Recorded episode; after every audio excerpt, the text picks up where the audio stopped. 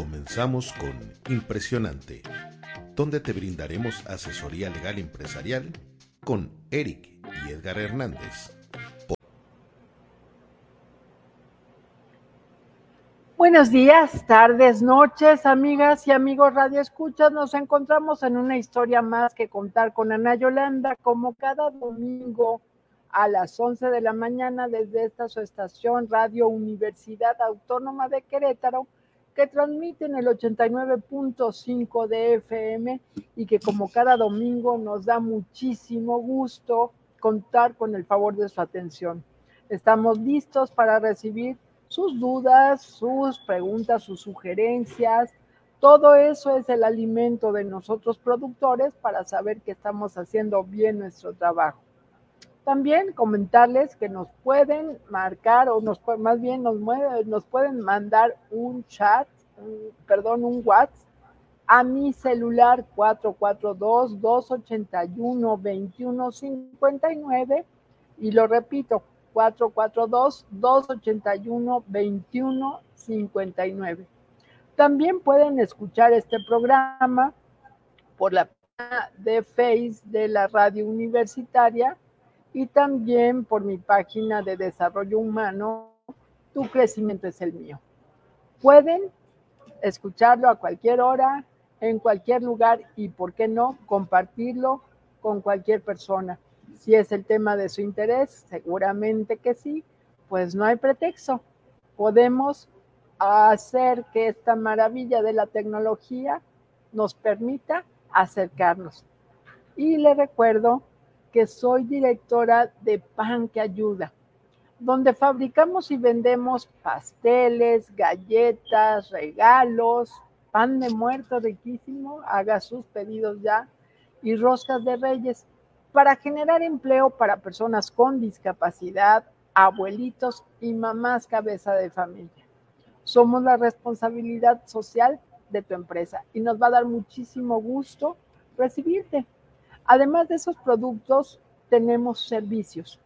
El servicio del taller para prevenir accidentes y adicciones que discapacitan, que damos a las áreas de seguridad de las empresas con muy buenos resultados, porque no es lo mismo que te digan o que te hablen de discapacidad de pie a que te lo diga una persona con discapacidad que vive la discapacidad 24 horas al día, los 365 días del año y que sabe que sí, que sí pasan los accidentes, que cuando te dicen no uses el celular cuando estás trabajando o cuando estás en el coche, no eh, usa el casco de seguridad, los lentes protectores, las botas con casquillo, el arnés, no es por ociosidad, pasa, porque la discapacidad no respeta ni sexo, ni edad, ni condición económica.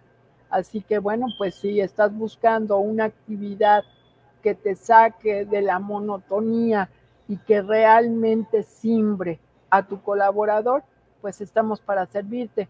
Nosotros facturamos como cualquier otra empresa y nos va a dar muchísimo gusto que nos sumes en tus acciones de responsabilidad social. Y bueno, pues ahora sí, me da muchísimo gusto presentar al invitado de hoy, Eric Hernández, de Nante Abogado, que, Abogados, que nos viene a compartir un tema por demás importante, interesante y que nos compete a todos. Hola abogado, ¿cómo estás? Buenos días, tardes, noches. ¿Qué tal, Ana Yolanda? Muchísimas gracias por invitarnos. Para mí es un honor estar aquí acompañándote junto con tu auditorio le doy igual eh, agradecimiento a, todo este programa que tienes de inclusión de invitados. Eh, ojalá podamos aportar algo bueno para ustedes. Así va a ser, Eric, así va a ser. Y bueno, pues empiezo preguntando, ¿quién es Eric? Eh, pues mira, yo por, por, formación profesional, yo soy egresado de la Universidad Autónoma de Querétaro, estudié la licenciatura en Derecho, tengo una especialidad en Derecho Privado y una maestría en Derecho. Profesionalmente empecé a desempeñarme como abogado litigante hace ya 20 años. Hemos pasado ya una, una historia un poquito larga. llevando litigio principalmente para empresas. Ahora nos enfocamos a la asesoría corporativa, ya tenemos muchos años dedicándonos nada más a la parte de las empresas. También me he desempeñado como docente, he estado en, en varias instituciones de educación media superior y superior y pues al final damos cursos, damos conferencias, participamos todavía en algunas cuestiones de cátedra y, apoyando proyectos como el tuyo. Muchas gracias. Eric está en Ante Abogados, parte de este pool de abogados que prestan sus servicios en la parte corporativa, en la parte de las marcas, ¿no? De, dar, dar pues todos los pasos que se requieren para registrar una marca, un nombre comercial. También en lo laboral estás en el, en el derecho civil. Y bueno, pues hoy específicamente nos vienes a hablar de un tema que no lo puedo ni siquiera pronunciar, amiga y amigo Radio Escuchas. Yo había oído de la voluntad anticipada. ¿Usted también? Porque Eric nos viene a platicar de qué es eso. Claro que sí, Ana Yolanda. Te, te, comento, hay que irnos un poquito más para atrás para platicar cuáles son los derechos humanos. Nosotros a veces hablamos de hoy el derecho a la, educación, el derecho a la vida, todo, toda esta conjunción en donde el derecho toca eh, la ética, toca la filosofía, toca la moral, comparte muchos aspectos. Y hay un, derecho fundamental que, que, tiene 10 años aproximadamente en boga, que es el derecho a la autodeterminación. Este derecho de la autodeterminación implica un espectro tan amplio que me permite a mí que si yo, hombre, me quiero casar con otro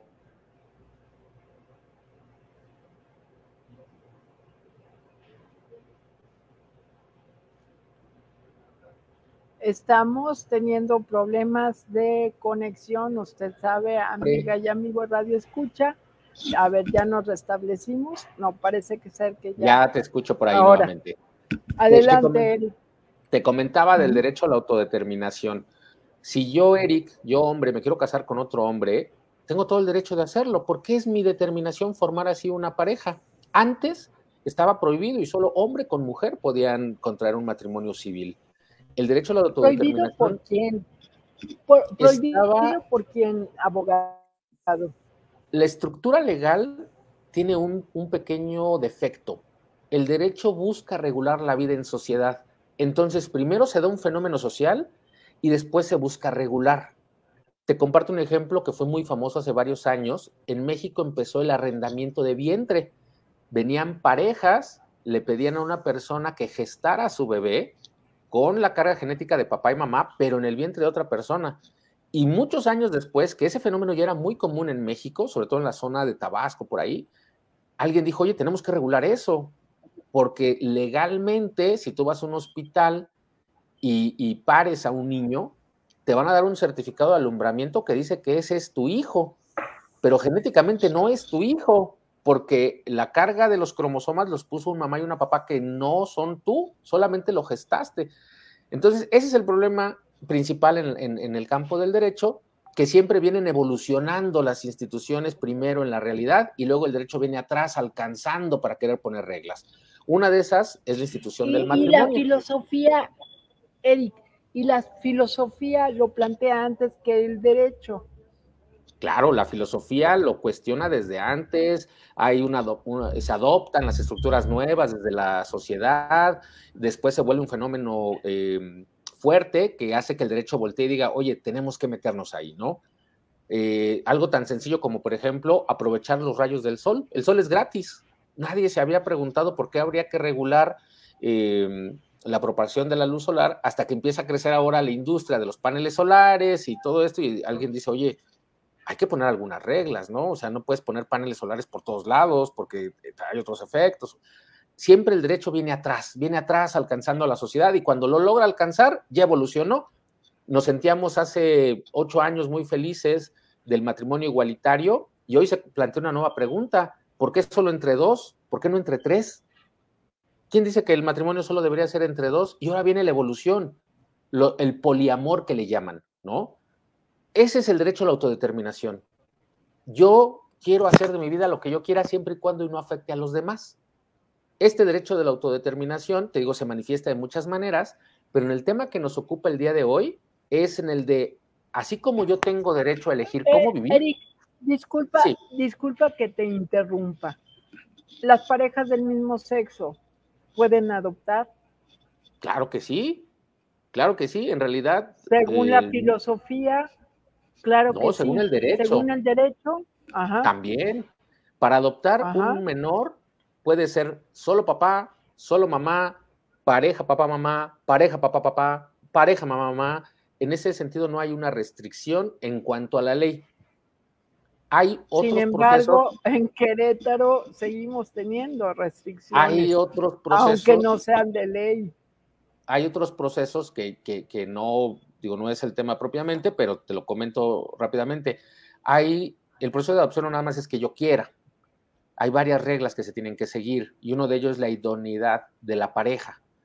O sea, por ejemplo, si yo soy eh, güero de dos metros y ojos verdes y, mi pareja también y quiero adoptar a un niño que biológicamente no va a tener una, una ideología conmigo, un, un parentesco, un parecido físico, etcétera, ya es a criterio de la persona que está, hay un comité de adopciones, el decir, oye, en vez de, dar, de ayudarle, a lo mejor le vamos a perjudicar al menor. Aquí, en el- la parte de adopciones, siempre no es pensando en el menor. Y ahí ya no es autodeterminación, porque Sí, tú ya contigo está mismo. el derecho. Exacto. Exacto, acá ya hay un menor y, y siempre vamos a proteger primero al menor. Esa es otra historia, es un tema muy complejo, pero el principio de la autodeterminación es que tú puedas decidir con tu vida cómo vestirte, en qué creer, qué hacer, qué no hacer, siempre y cuando no afectes las esferas de los demás. Bajo esa premisa, te decía, si tú tienes el derecho a elegir cómo vivir, ¿por qué no tener el derecho a cómo morir? Y ahí es donde se abre una puerta gigante de controversia porque entra la moral, porque entran las cuestiones médicas, por ejemplo. La, la misión de un médico es preservar la vida, porque un médico apoyaría un proceso que va en contra de la vida, por ejemplo, ¿no? Y empieza una serie de, de derechos frontera que se llaman, en donde mi derecho a autodeterminarme va a chocar con tu derecho a, a ejercer tu profesión. Preservar la vida. ¿sí? Y, y, tú como profesionista puedes decir, ¿sabes qué? Yo no quiero un proceso de este tipo, pero tú tienes derecho a recibirlo y empieza una controversia. Pero bueno, quería empezar por ese tema. Lo que es autodeterminarse es que tú puedas decidir. Y uno de esos grandes avances que ha habido jurídicamente es que la Ciudad de México, hace ya bastantes años, crea la ley de voluntad anticipada. Regla normal, tú, yo, cualquier otra persona que está enferma, le van a pedir su autorización para cualquier tratamiento médico. Y tú decides si lo aceptas o no lo aceptas.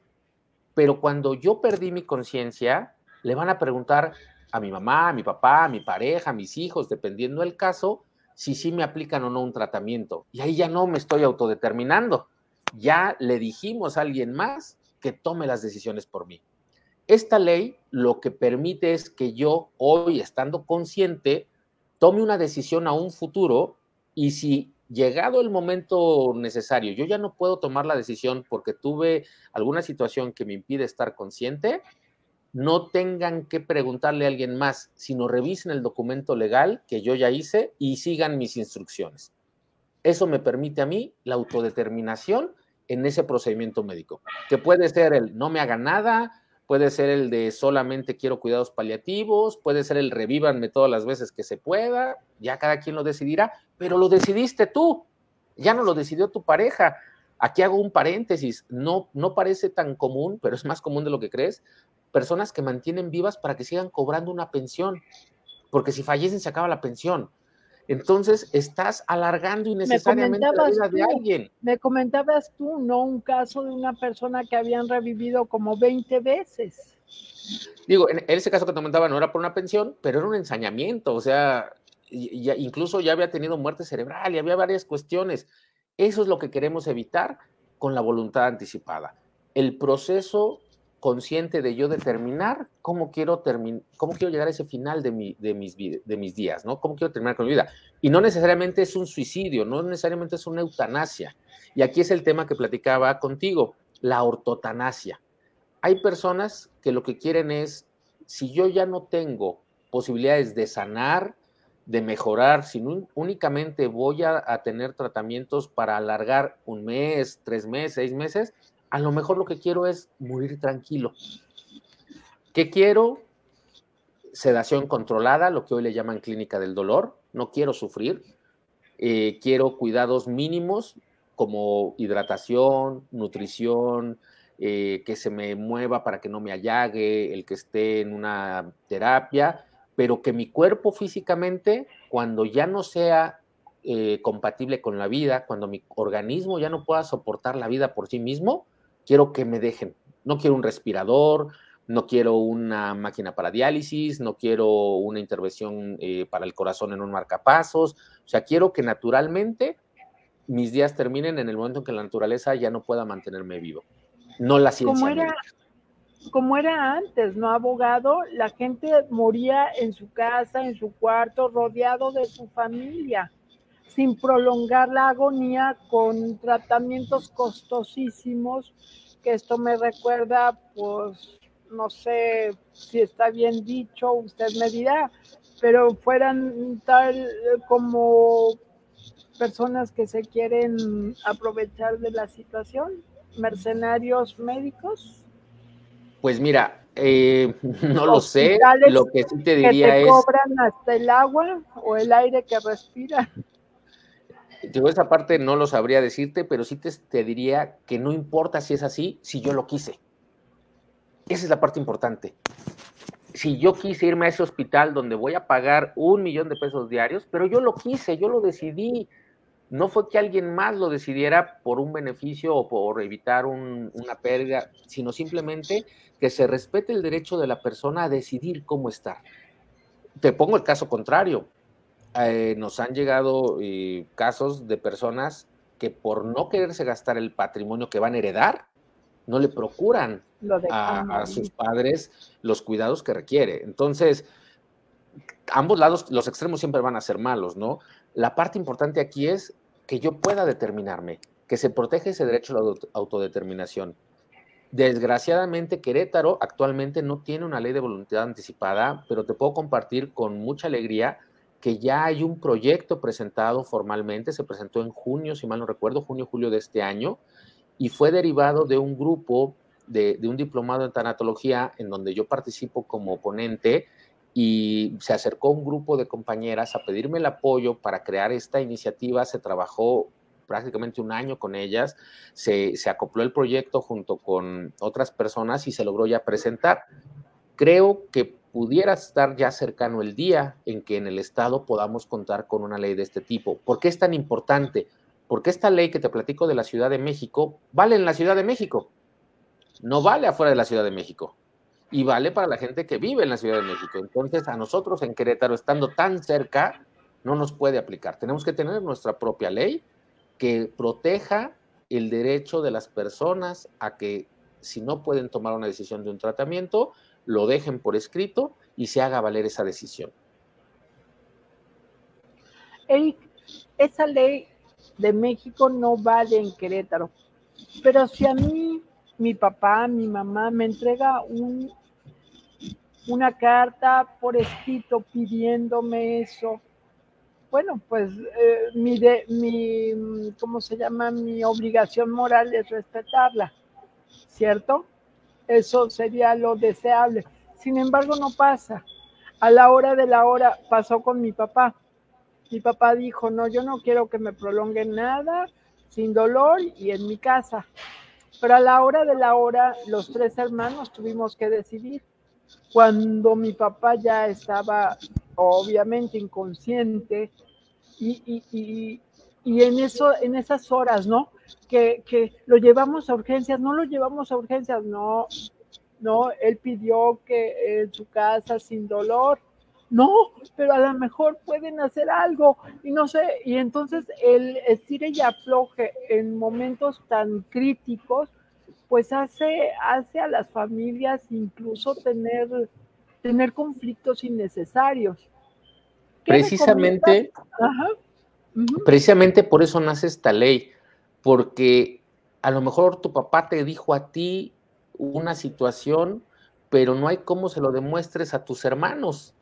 Acá con esta ley hay un documento oficial, hay un procedimiento para que no quepa duda de cuál fue la decisión.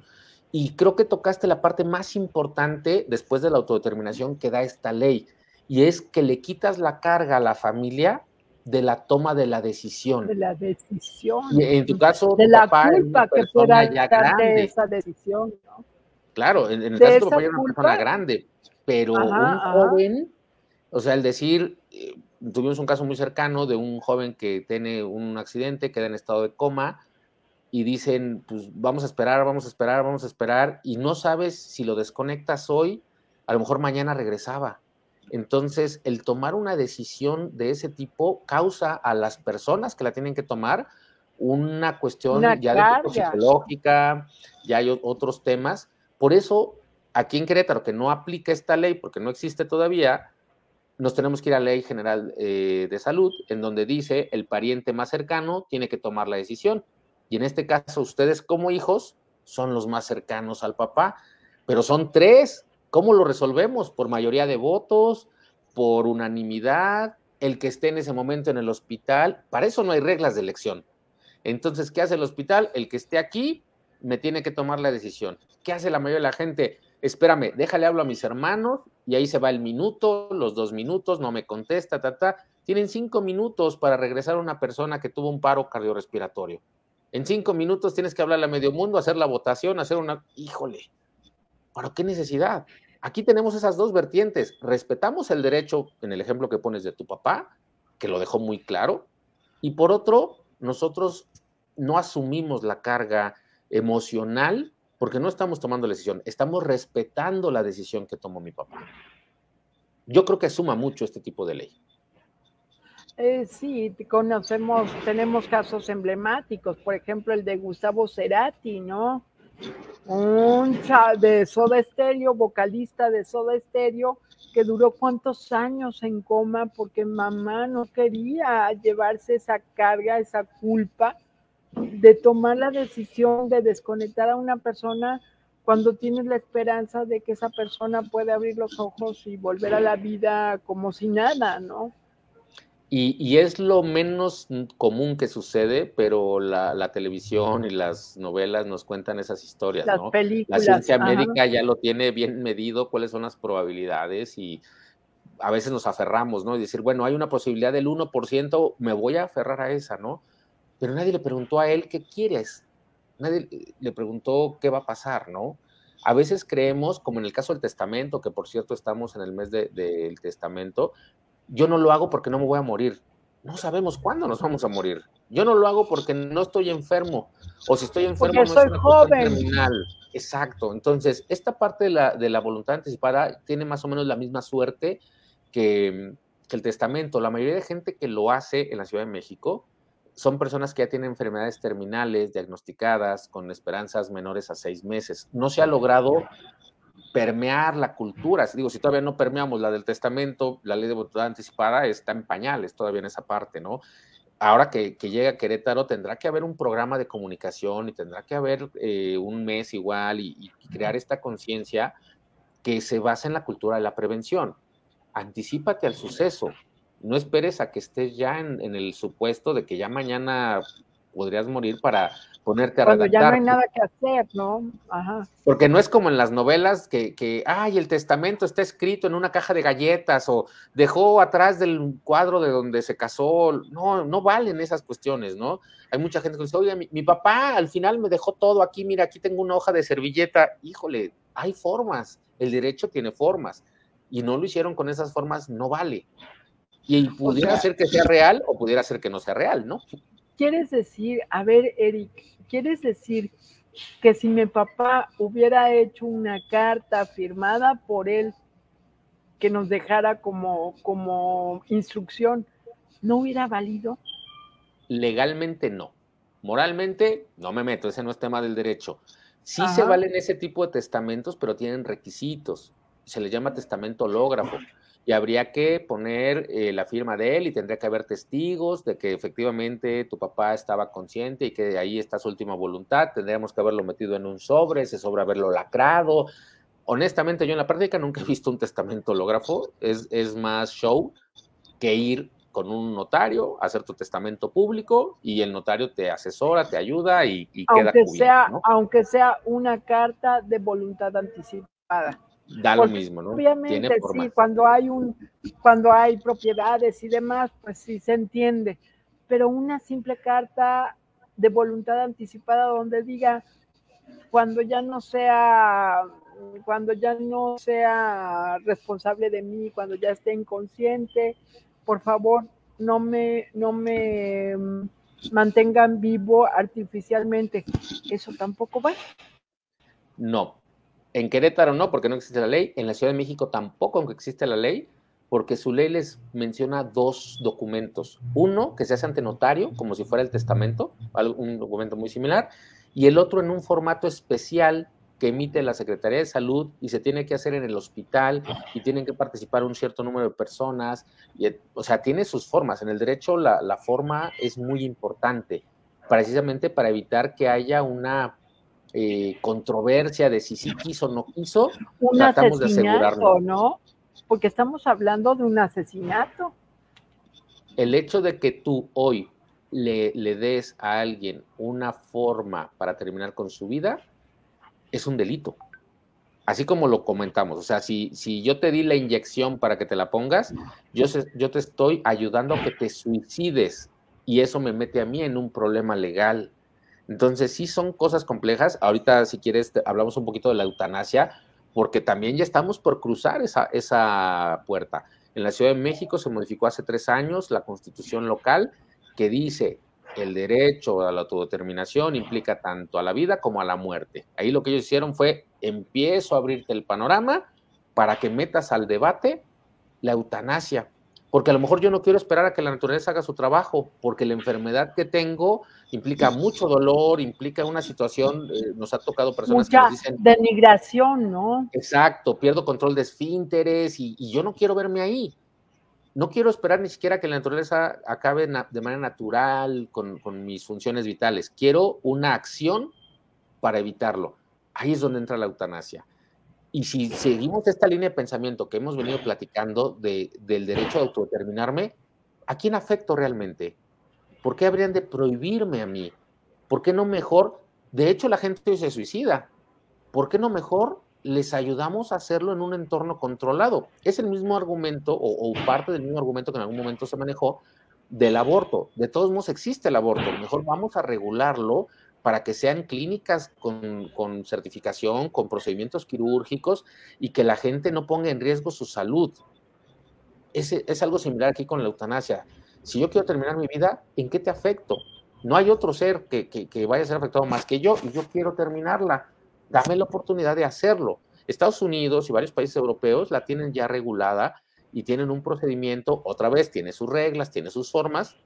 Por ejemplo, en Oregon, en Estados Unidos, para que te autoricen la eutanasia, tú tienes que tener una enfermedad crónica degenerativa terminal con esperanza de vida menor a seis meses.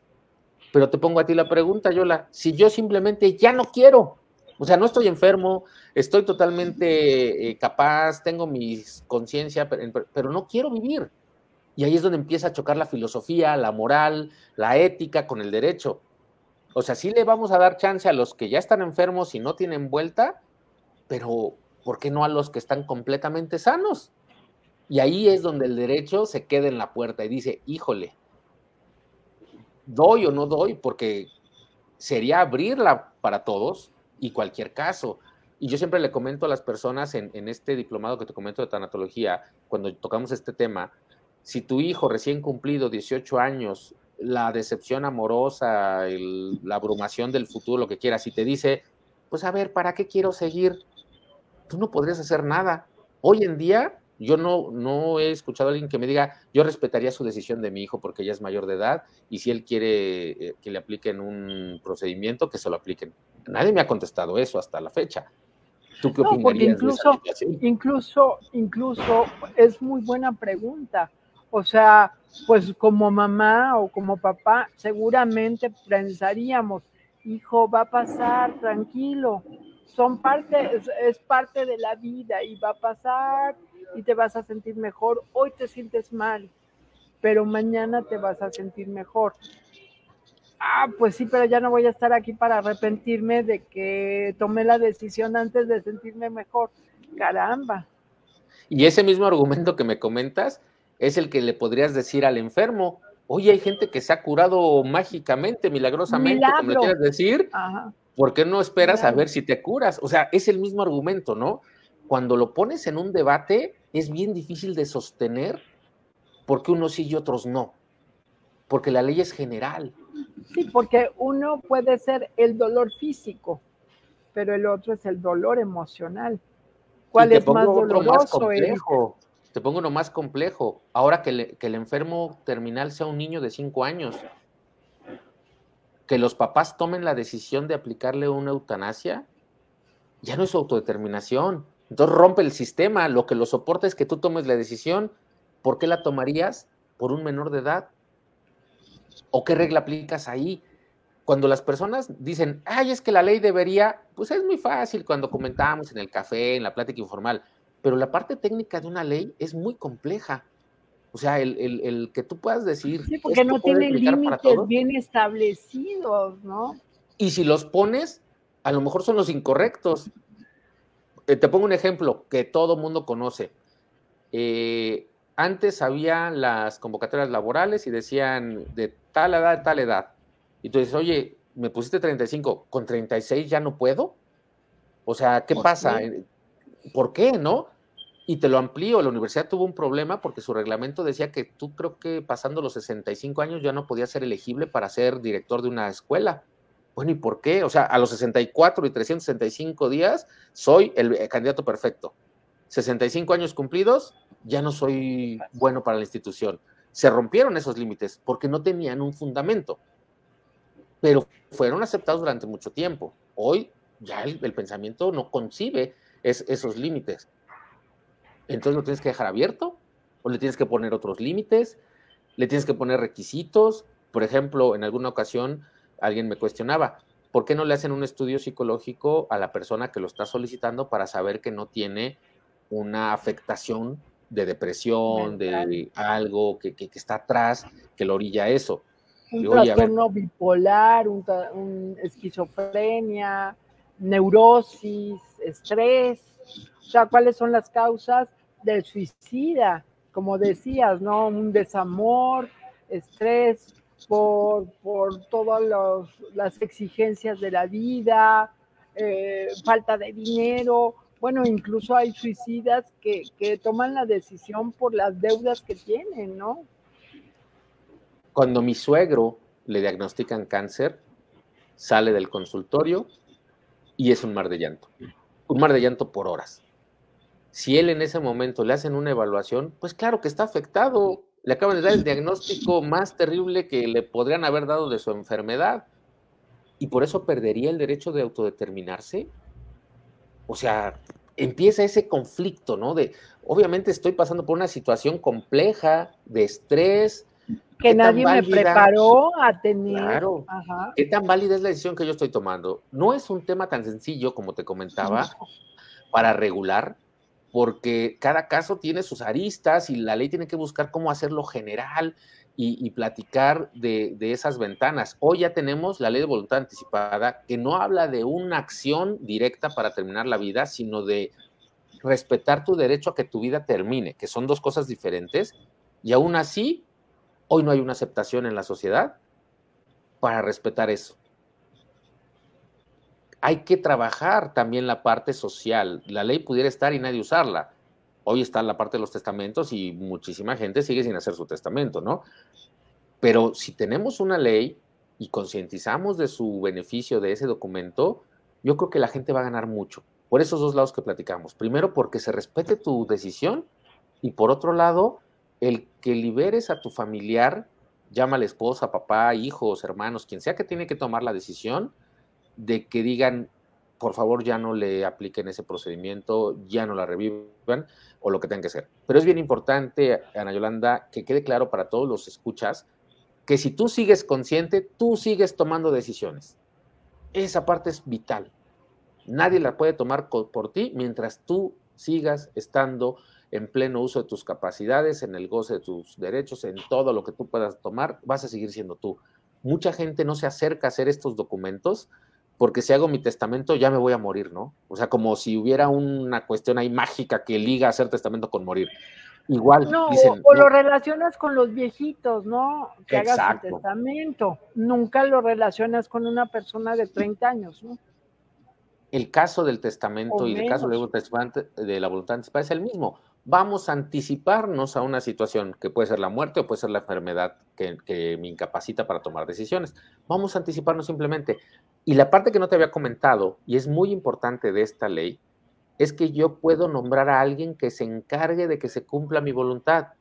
No necesariamente mi esposa, mis padres o mis hijos, sino lo puedo decir a un buen amigo, oye, te puedes encargar porque sé que mis familiares no van a querer o no van a poder por la cuestión emocional, por los lazos. Entonces te pido por favor que tú te presentes cuando llegue la situación y hagas valer mi documento. Por eso no puede ser escrito en una servilleta y ahí un día en la cantina, ¿no?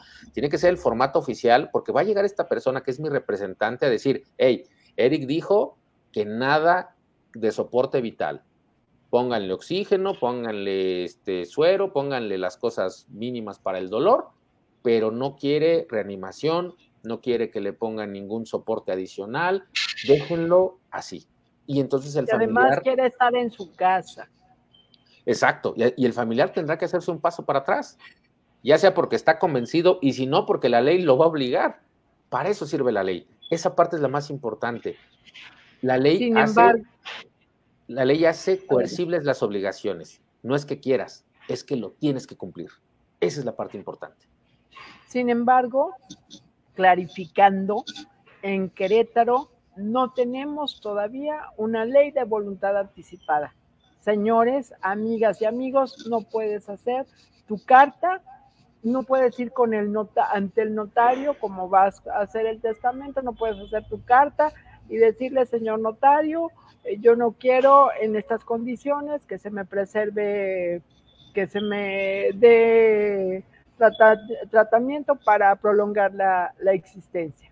No lo podemos hacer pero ya está el proyecto, esperemos, avance. Me gustaría un montón, a lo mejor en un año, reunirnos nuevamente con tu auditorio y decirles, señores, les presento la ley que ya fue aprobada y cómo la vamos a usar y, empezar con las campañas de... Y además usarla. Exacto. De nada sirve la letra muerta, de nada sirve esa ley muy bonita ahí en el diario oficial del Estado. No, es para que lo aprovechemos y que le encontremos los fines prácticos que lo apliquemos a la vida. Adelante, Ana. Eric, y bueno, en el testamento no se puede poner, o sea, yo voy, ok, voy, hago mi testamento, le dejo a fulanito esto, a fulanito el otro, y también les dejo como mi última voluntad que no me preserven, que no me prolonguen la vida y que me dejen eh, morir en mi casa. ¿No fíjate, Fíjate que hay ahí bueno, primero no valdría porque no es el documento y en Querétaro no tenemos el soporte de, esta ley, pero el testamento tiene una finalidad patrimonial. Qué bien que lo comentas. El testamento es para la distribución de lo que yo en vida logré acumular. Eh, activos, eh, que vamos a llamarle bienes, derechos, pero también es para cumplir obligaciones. El hecho de que si yo tengo deudas, pues, se van a tener que pagar también de ahí. Eh, otra historia, pero bueno. Y el testamento normalmente se abre mucho tiempo después que falleció la persona. Y aquí queremos hacerlo antes de que fallezca la persona. Nos ha tocado personas que dicen, ah, yo en mi testamento puse cómo quiero que sea mi velorio y cómo quiero que sea mi sepelio y cómo... Oye, pero pues el testamento a lo mejor lo van a ir revisando si bien nos va 15 días después de que falleciste. No es el documento ideal, el testamento es para cuestiones patrimoniales principalmente, tiene algunas otras cuestiones muy interesantes, que es como dejarle tutores a mis hijos, acuérdate que si yo falto, en, mi caso que estoy casado, si yo llego a morir, bueno, mi esposa se queda como em, responsable de mis hijos legalmente, como la tutora legal. Pero si mi esposa y yo fallecemos, hay también un problema ahí social porque va a entrar los abuelos paternos, los abuelos maternos, a lo mejor por ahí un hermano o la hermana y, todo el mundo quiere o nadie quiere. Esa también es otra opción, ¿eh? Si yo no tengo un tutor legal en mi testamento, yo dejo indicado quién, jurídicamente hablando, va a ser responsable de mis hijos. No necesariamente con quién van a vivir, sino quién va a ser su representante legal en lo que alcanzan la mayoría de edad. Esa es una de las cosas no patrimoniales. Y ahí me gustaría entrar a un tema recurrente dentro del mundo de la discapacidad, desafortunadamente. Cuando papá y mamá mueren y el hijo con discapacidad absolutamente dependiente de los tutores, pues se queda sin tutor porque los hermanos no se quieren hacer cargo o porque simplemente no hay hermanos o no hay más familiares. Y tenemos casos como ese a cada rato, Eric. Desafortunadamente tenemos, ahorita se me viene a la cabeza, el caso de una chica con discapacidad intelectual, dependiente absolutamente de papá y mamá, mueren, los hermanos no se hacen cargo de ella, se queda en la calle por alguna situación, se queda en la calle y bueno, pues empezó a rolar se embarazó una, dos veces y los niños, pues hijos de nadie, y la chica, pues drogadicta, alcohólica, porque se volvió una persona de la calle sin tener la capacidad de defenderse a ella misma y mucho menos a los hijos. Otro caso de personas ya muy mayores que me preguntan qué va a ser de mi hijo cuando yo me cuando yo muera incluso personas que me han comentado, pues se me hace que me lo voy a llevar antes de que yo me vaya. Y te quedas así, a caramba. ¿Qué hace el Estado ante esa situación? Eh, pues mira, a veces responsabilizamos mucho al Estado de cosas que tenemos que hacer nosotros. Precisamente si yo sé que, que, mi hijo requiere un tutor legal para cuando yo no esté, debí de haberlo previsto en ese testamento el, que alguien no... Una cosa es que no sepa que iba a necesitarse, otra cosa, sé que se va a necesitar y no hice nada por, por prevenirlo, ¿no? Pero por otro lado, aunque no lo haya prevenido, hay una obligación. Absolutamente sé que se va a necesitar porque me voy a morir. Sí, las probabilidades son de 10 a 1. Absolutas, absolutas. Me voy a morir y resulta ser que no tiene hermanos, que sería lo natural, ¿no? Dejársela a los hermanos. O los hermanos simplemente no quieren aceptar a la persona. Tengo otros casos. Tengo otros no es que no quieras, es que es tu obligación legal. Si no te acusan de omisión de cuidados. Exacto. O sea, un hermano. de incapaces. Claro, es un delito. Y eso me lleva a otra situación. Ok, el hermano carga con, el hermano con discapacidad y resulta que la cónyuge o el cónyuge no aceptan esa situación y pues empiezan a mal cuidarlo, a mal alimentarlo, hasta que la persona se murió por omisión de cuidados. Híjole, digo, ahí hay una situación muy grave. Eh, es, yo quisiera pensar que es la excepción, no la regla, pero nuevamente ahí sí entra el Estado.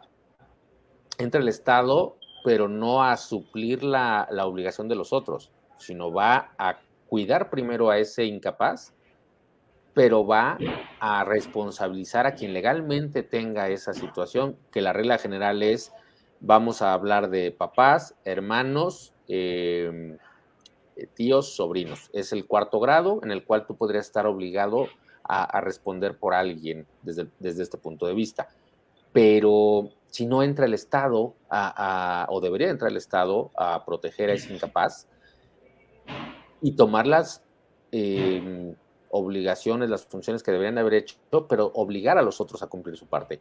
Cuando hablamos de un tutor, no quiere decir necesariamente que viva conmigo, quiere decir que yo legalmente me hago responsable de él, de administrar su patrimonio, de ver qué es lo que le corresponde, de ver qué es lo que le falta y estar administrándolo porque él no puede.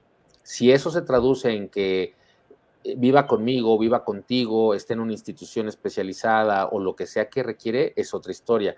Pero el hecho de que la, persona tenga un tutor legal evita que no sepamos una responsabilidad que es de todos y de nadie. Ahorita que decías, los niños son de nadie. Bueno, legalmente hay una responsabilidad esa persona es incapaz, bueno, ya no la puede tomar. Entonces, si no tiene más parientes en, en esos cuatro grados que te comentaba, entonces tendrá que venir el Estado. O sea, pero si tiene, oye, Eric, sí tiene parientes, sí tiene parientes, tiene a hermanos que no se quisieron hacer cargo y que seguramente la persona, los padres, pues no dejaron eso por escrito, ¿no? Pero aunque no lo hayan dejado, es obligación legal. Exacto, el Estado puede. Aristóteles decía que a la naturaleza le dan miedo los espacios vacíos y siempre los llena. Por ejemplo, tú pones un agujerito en tu jardín y eventualmente el agua lo va a llenar tantas veces que lo va a llenar de tierra y lo va a tapar.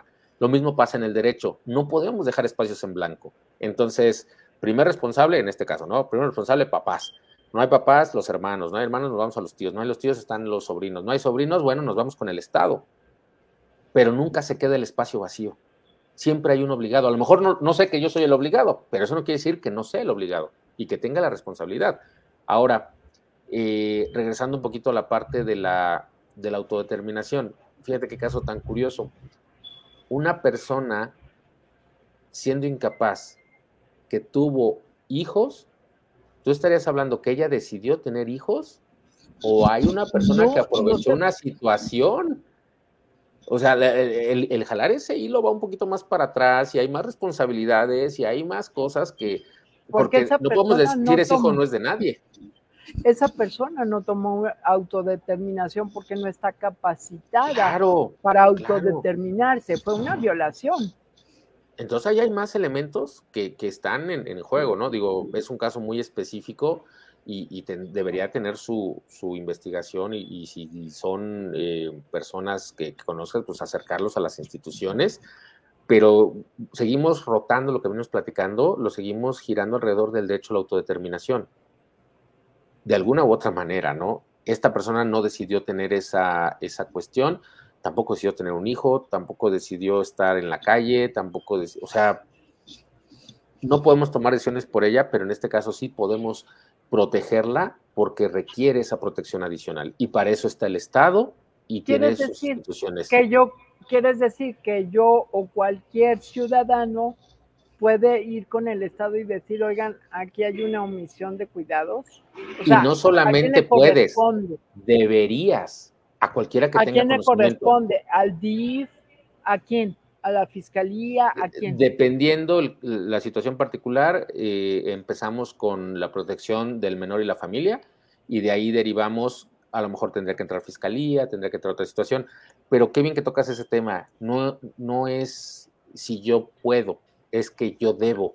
En cuanto yo tengo el conocimiento, es igual que si tú ves un delito. Si tú ves un delito que afecta a la sociedad, pues no es el esperarme a ver quién va a la eh, a, la fiscalía a poner la denuncia, ¿no?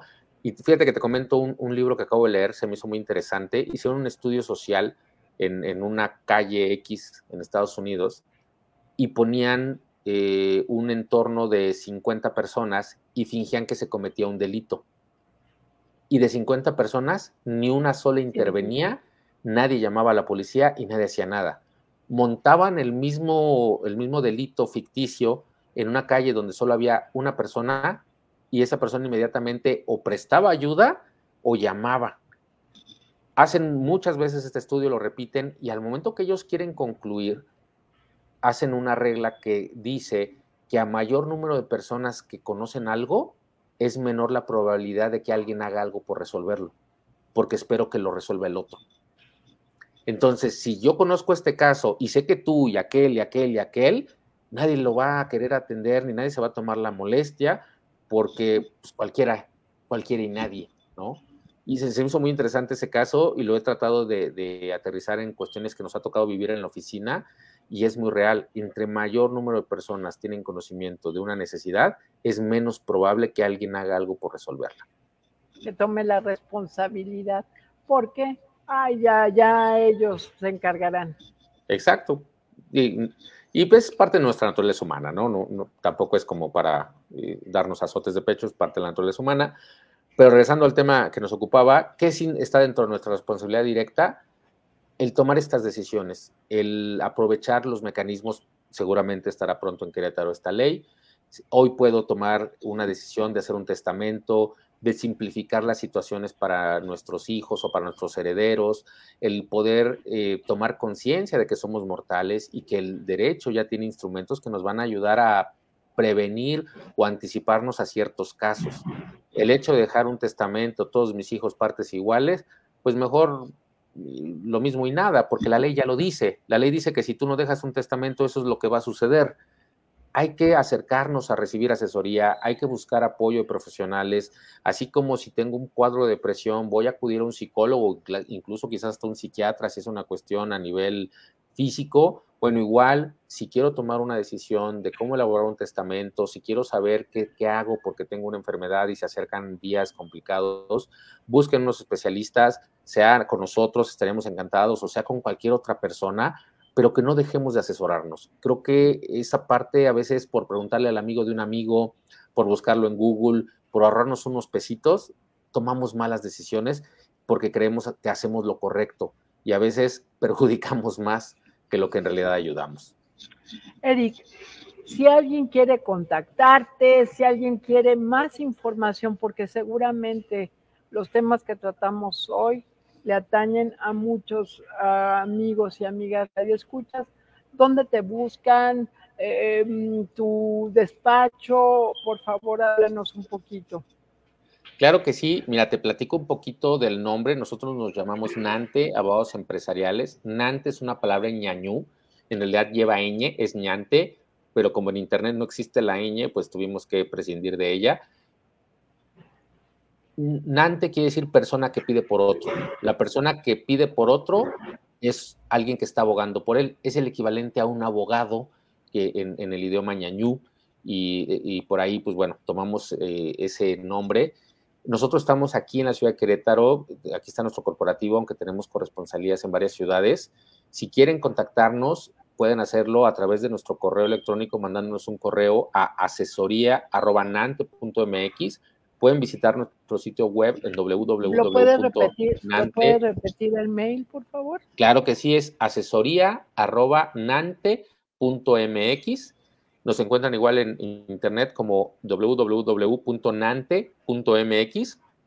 En Facebook, en redes sociales nos encuentran como Nante Abogados. Tenemos muchos artículos, muchos videos que están ahí con información para todo el público. Y si quieren, también nos pueden llamar por teléfono directamente a la oficina. El teléfono del conmutador es con 442 248 2538. Se lo repito, 442 248 2538 está apareciendo en el cintillo y digo, si ustedes se, meten al buscador de Google o al que les guste, ponen ante abogados empresariales, nos van a encontrar rápidamente, ¿no? Es, es una maravilla esos buscadores.